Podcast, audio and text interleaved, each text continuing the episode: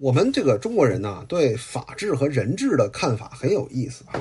我们好多人老抱怨啊，这个法治推进的很难，对吧？啊，我们的目标是建立法治社会。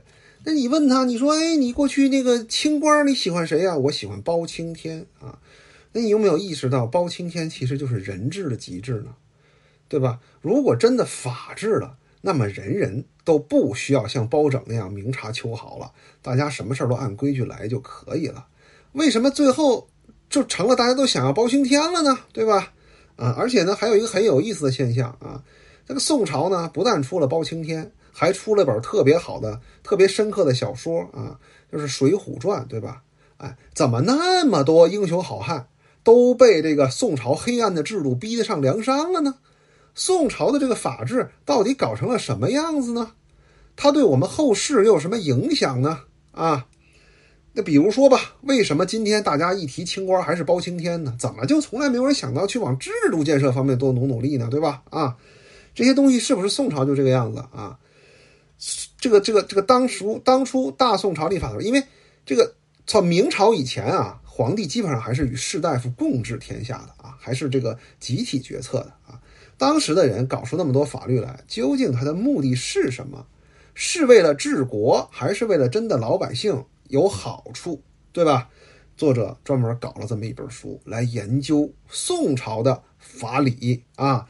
这里面呢，为了确保读者能够读懂，用的事例啊，全都是你听说过的。比如说，杨志杀了牛二，对吧？那个宝刀嘛，啊，牛二是这个中国顶级杠精嘛，啊，这个这个楚楚《水浒传》里的嘛，对吧？杨志说这个我这刀快啊，呃，三绝，第三绝就是杀人不见血。牛二说我不信。杨志说：“那你给我，那那我也不能随便杀人。牛牛二说：‘你把我杀了，对吧？’你看过去的杠精素质多高，真的是用生命才抬杠。你看现在的杠精是不是？说两句话，你一说，哎，怎么怎么着，他就开始人身攻击，就是杠精啊，也也也沉沦了，也沉沦了啊！说远了啊，就是这个杨志杀了牛二，如果真的按照大宋律法，应该怎么判呢？对吧？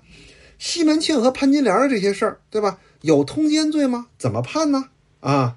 如果杀武大郎的人是西门庆，潘金莲会被判死刑吗？啊，嗯 你看哈，全都是用这些耳熟能详的例子给你讲讲大宋的律法。你不要觉得那个东西离你很远，它里面内涵的逻辑其实离我们很近啊。